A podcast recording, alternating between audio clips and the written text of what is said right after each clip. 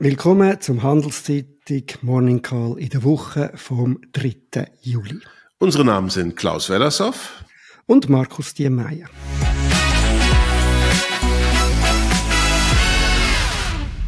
Wie immer geben wir Ihnen einen Überblick über die wichtigsten Daten und Entwicklungen in der Wirtschaft. Starten wir mit einem Blick zurück. Was ist dir aufgefallen, Klaus? Ja, eine positive Woche an den Finanzmärkten. Das war doch für einmal was Schönes auch wenn die Wirtschaftsdaten vielleicht nicht ganz so positiv waren. Also es war vielleicht auch ein bisschen widersprüchlich, was die Märkte da gezaubert haben. Äh, insbesondere bei der Inflation haben wir so Daten bekommen, die, die vielleicht ähm, ja, den Zentralbanken zumindest keine große Freude gemacht haben. So ist in Deutschland im Juni die Inflation nochmal gestiegen, auch die Gesamtheit der Inflation. Das liegt daran, dass die vor einem Jahr äh, so Preisdeckel eingeführt haben oder äh, im öffentlichen Personennahverkehr wie die Deutschen sagen, den, das 9-Euro-Ticket. Ähm, und das fällt natürlich jetzt irgendwann raus aus der Preisberechnung, beziehungsweise die Preise sind nicht mehr gedeckelt. Dann geht's rauf. Aber auch in der breiteren Eurozone sind die Inflationsraten angestiegen und zwar auch bei der Kernrate. Das hat aufhorchen lassen. Also das, was eigentlich äh, jetzt dann so mal so langsam den Höhepunkt gefunden haben sollte und irgendwann jetzt mal drehen sollte und nach unten gehen sollte, damit die Zentralbanken Ruhe geben können mit dem Zinsenanheben, ist in Europa um 0,1 auf 5,4 Prozent gestiegen. Damit ist die Kernrate in Europa jetzt höher als in den Vereinigten Staaten von Amerika. Äh, ganz zum Wochenende gab es dann noch Inflationszahlen auch aus den USA, allerdings für den Monat Mai, also man kann sagen ein bisschen alte Daten aus dem Gesamtsatz zur ähm, Nachfrage des, der, der Konsumenten. Dort bestätigt sich, dass in Amerika zumindest die Kernrate bei ihren Höhepunkt wahrscheinlich gesehen hat. Das sieht jetzt alles ganz stabil aus, ist ein ganz leichtes bisschen runter, aber äh, dort hat zumindest diese enorme Zinsanhebung, die Amerikaner haben ja mehr gemacht als die Europäer, ein bisschen Wirkung entfaltet. Gleichzeitig ist aber auch die ähm, Ausgabenseite der Konsumenten schwach ausgefallen. Also vielleicht entfaltet die Inflationsrate Wirkung, die Zinsen entfalten Wirkung, die Ausgaben im privaten Konsum sind in Amerika im Mai nur noch um 0,1 Prozent gestiegen. Und das ist eigentlich ein Zeichen dafür, dass die Wirtschaft sich weiter abschwächt. Ja, was mir aufgefallen ist, auch noch zu der Inflation, ähm, es hat unglaubliche Unterschiede in der Eurozone. Also, mhm. du hast das ja angesprochen. Wenn man jetzt die Headline anschaut, nicht Kern, haben wir in Deutschland einen Anstieg auf 6,4 Prozent gehabt. Wenn man es nach harmonisierten Daten anschaut, sogar auf 6,8 Prozent. In Spanien ist es auf die andere Seite nur 1,6 Prozent, also ein gewaltiger gewaltigen äh, Unterschied. Die Notenbanken haben sich auch verlauten lassen letzte Woche, nicht mit offiziellen äh, irgendwie äh, Zinsentscheid, aber die haben sich getroffen in einem Treffen von der Europäischen Zentralbank in Sintra, das ist in Portugal.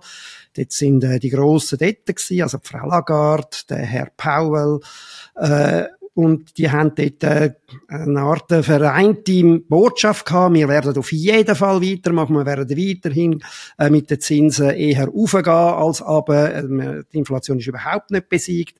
Christine Lagarde von der EZB hat mehr oder weniger schon klar gemacht, nächstes Mal gibt's wieder einen Zinsanstieg im Juli. Der Herr Powell von der US aus den USA hat äh, gesagt, ja, die Geldpolitik sei restriktiv, aber nicht restriktiv genug. Er hat nochmal bestätigt, dass weitere Zinsanstiege werden folgen und dass es über mehrere Jahre nicht werde zurückgehen mit der Inflation auf zwei Prozent, was ja der Ausfed anstrebt. Ja, der Meer glaubt man das nicht so recht. Äh, dort sind, äh, wenn man so, de, wenn man äh, die, die, die Future, also die Zukunftsmärkte anschaut, dann zeigen die noch nicht an, dass es da wirklich zu zwei weiteren Erhöhungen kommt. Das wahrscheinlich ähm, ein Zeichen dafür, warum die trotzdem noch so positiv sind. Oder in das Sintra sind auch Ökonomen und Journalisten eingeladen worden. Ich nicht. Bist du eingeladen gewesen, Klaus? Nein, nein, nein das, äh, glaube, das erübrigt sich. Obwohl Sintra ist sehr schön. Also ich habe tollste Erinnerungen dran. Das ist ja dieser, dieser Vorort da in den Hügeln von, von Lissabon mit den wunderschönen Palästen. Vielleicht fahren wir beide da mal hin ohne die Herrschaften. Das wird wahrscheinlich dann eh auch etwas lustiger. Genau, dann machen wir Morning Call äh, Treffen von Sintra. Das wäre was. Hast du noch eine, etwas sagen zu Sintra sonst? Nee, ich glaube, du hast das gut zusammengefasst. Es war schon auffällig, wie stark die äh, betont haben, dass äh, da noch eventuell weitere Zinsanhebungen können. Und so wie du gesagt hast, Frau Lagarde hat es eigentlich schon angekündigt für Juli. Da war also wenig Interpretationsspielraum äh, durch die Medien. Jetzt die große Frage, was macht Thomas Jordan mit dieser Vorgabe? Denn der hat ja eigentlich keine Sitzung, an der er im Juli was ähm, verkünden muss. Vielleicht muss er auch nicht so, die Inflationsrate ist bei uns ja tiefer. Äh, auf der anderen Seite wissen wir auch, dass sie bei uns weiter steigen wird, äh, aufgrund schon von Mieten, Strompreisen und, und, und. Ja. Aber er hat ja immer angekündigt, dass er irgendwie, dass es möglicherweise noch mehr wird brauchen, was ich jetzt interpretiere, als es wird mehr kommen. Mhm. Aber wir werden es sehen. Ich glaube, im September kommt erst das nächste Mal mhm. die SNB. Die hat viel weniger solche Treffen als die anderen. Noch vielleicht ein Blick auf Unternehmen und konkret auf die Märkte. Ähm, von den Schweizer SMI-Unternehmen sind keine Daten gekommen. International vielleicht aufgefallen ist Apple, wo am Freitag eine Marktbewertung von 3 Billionen Dollar erreicht hat. Also 3000 Millionen Dollar. Das ist nicht das erste Mal, aber es hat es wieder erreicht, hat es 2022 schon mal gehabt. Bei Apple ist der Kurs allein 45 Prozent angestiegen. Das Unternehmen hat an der Börse mittlerweile einen größeren Wert als Alphabet, also Google äh, und, und Amazon gemeinsam. Wenn man ab März noch schaut, wir haben es schon ein paar Mal gesagt, die Woche ist positiv gewesen, relativ dünn gegen noch den SMI, der nur um 0,53% angestiegen ist, die anderen viel deutlicher. Eurostox 50, die grössten 50 Euro, äh, Unternehmen in der Eurozone, um 3%. Wenn man aufs ganze halbe Jahr schaut, dann ist vor allem der Nasdaq, also Tech-Börse, wir haben ja mit Apple jetzt gerade kurz darüber geredet, hat massiv aufgefallen. Die haben das grösste Plus gehabt seit 40 Jahren. Das ist in dem halben Jahr um 31,7% angestiegen. Der SMI im halben Jahr dagegen nur vom 5,13%.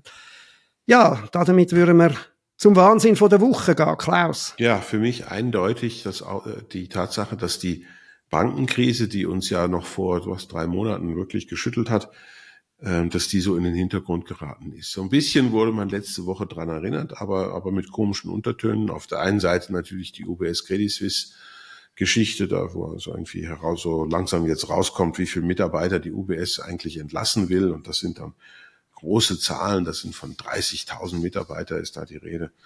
Das ist äh, sicherlich ein Thema gewesen. Das wurde aber gar nicht mehr mit Bankenkrise irgendwie in Verbindung gebracht.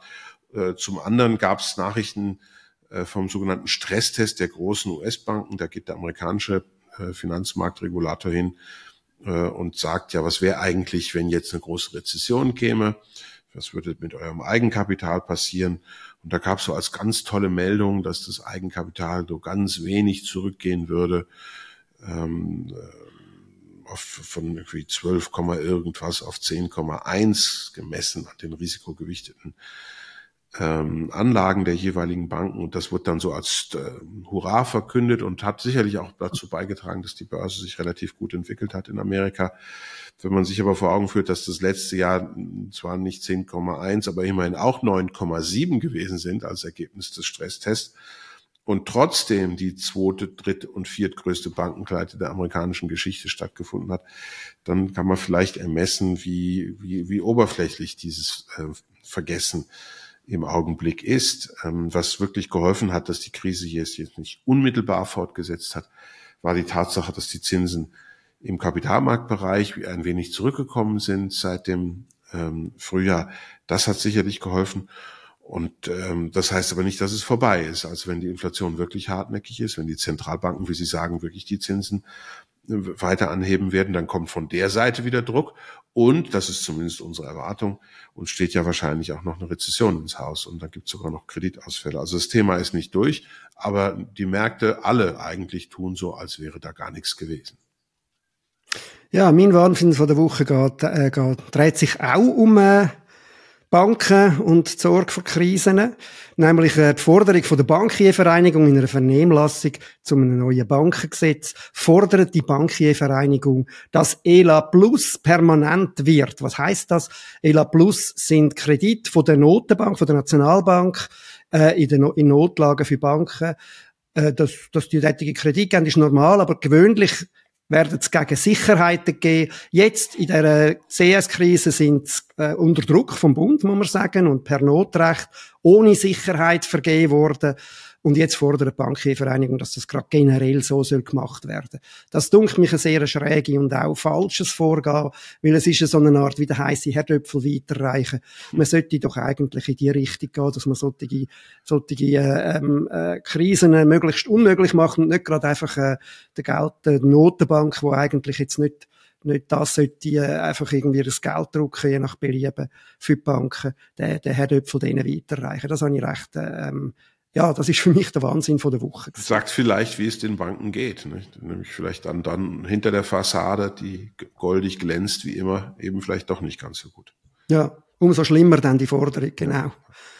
Ja, damit die nächste Woche. Ja, nächste Woche ist oder diese Woche ist, ist wirklich was los. Also wir haben heute Morgen schon die ersten Zahlen zur Stimmung in der Industrie in Japan bekommen. Die waren ein Stückchen besser. Das ist, äh, das ist wirklich gut. Das ist ein guter Wochenanfang, würde ich sagen. Denn auch in Japan stellt sich ja die Frage, wie geht das da wirtschaftlich weiter? Die haben ja die Situation, dass die Zentralbank bis jetzt noch gar nichts gemacht hat und die, die Inflationsrate bei über drei Prozent ist. Das heißt, Dort frisst auch ähm, die Inflation die Kaufkraft weg und die Konjunktur ist damit ebenfalls bedroht. Die Industrie hat das äh, zwar in den letzten Monaten sowie weltweit äh, die Stimme schon ein wenig verhagelt, aber es ist jetzt nicht in der geraden Linie runtergegangen und das ist ja schon mal was ganz, ganz ähm, ordentliches. Im, Im Laufe der Woche kriegen wir dann noch mehr Stimmungsdaten. Ähm, ich glaube, ganz zentral wird heute Nachmittag die Stimmung bei der amerikanischen Industrie sein. Der Einkaufsmanager-Index äh, ISM, der ist ja doch deutlich unter die Wachstumsschwelle gefallen und das, das wäre schön natürlich, wenn sie es nicht fortsetzt, aber die Befürchtung muss groß sein, dass das passiert.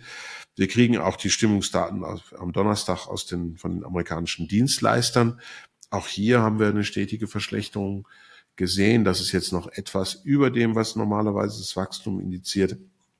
Auch hier droht sicherlich, ähm, dass das weiter abrutscht. Und Freitag dann, das wird der ganz äh, wie immer der der so der der wichtigste Freitag des Monats, wenn man so sagen kann, Veröffentlichkeit, Veröffentlichung des amerikanischen Arbeitsmarkt Berichtes, da waren ja die Neuanmeldungen auf die Arbeitslosenversicherung in den vergangenen Wochen, das sind Wochendaten, die waren schon ein Stück erhöht gewesen. Ähm, letzte Woche war es wieder so etwas normalisiert. Aber wenn man das zusammenzählt für den Monat äh, Juni, dann, dann könnte schon sein, dass zumindest der Zuwachs an Beschäftigung im amerikanischen Arbeitsmarkt nicht mehr so stark gewesen ist. Und, und da haben wir immer wieder darauf hingewiesen, der Arbeitsmarkt muss drehen. Und wenn der gedreht hat, sind wir dann in der Rezession. Das hilft uns nicht, das zu erkennen, ob eine kommt. Ähm, aber, aber hier würde sich die Notenbanken sicherlich erhoffen sogar, äh, dass äh, am Freitag dann tatsächlich schwächere Zahlen aus den USA zu uns kommen. Ja, aus der Schweiz haben wir auch ähm, Arbeitsmarktdaten dann am äh, Donnerstag. Die sind allerdings äh, nicht so bedeutend für, für die Märkte. Genauso wie die Einkaufsmanager-Index oder Stimmungsindex, wie du sie nennst, wo wir heute nach unserem, äh, nach unserem Live-Call werden, am halb zehn sehen. Äh, dort wird aber wohl sich das gleiche Bild zeigen, wie sich es bis jetzt schon zeigt eben auch in der Industrie sehr schwach. Die, in der Schweiz sind die Werte gesunken seit äh, Anfang Jahr Dienstleistung noch im Plus, aber auch nicht mehr sehr weit über der Wachstumsgrenze. Dann äh, haben wir auch noch heute, auch gerade relativ schnell nach unserer Live-Ausstellung um halb neun noch ähm, Inflationsdaten. Sonst äh, die Woche noch am, äh, am Freitag die SNB Devisenreserve. Dort werden wir wieder mal erfahren, was die SNB dort macht. Vielleicht da ein ganz kurzer Blick drauf. Äh, Im ersten Quartal 23, die SNB gibt das immer, ist ein Quartal verzögert bekannt, haben die Devisenreserve, also hat sie Devisen für 32 Milliarden äh, verkauft in der letzten, also mit dem letzten Quartal letztes Jahr zusammen sind es 60 Milliarden gewesen. Jetzt sind aber, ist aber die Bilanzsumme insgesamt immer noch bei 931 Milliarden äh, im Mai vor einem Jahr noch mehr als eine Billion Franken. Also da hat sich, äh, das geht zurück, aber ist immer noch eine enorm große Bilanz. Von Unternehmen in der Schweiz werden wir keine Zahlen haben, vom SMI zumindest. Das ist es für diese Woche. Ja, große Bilanz, große Risiken. Uns soll das nicht äh, irre machen. Lassen Sie sich kein X für ein UFO machen und bleiben Sie gesund.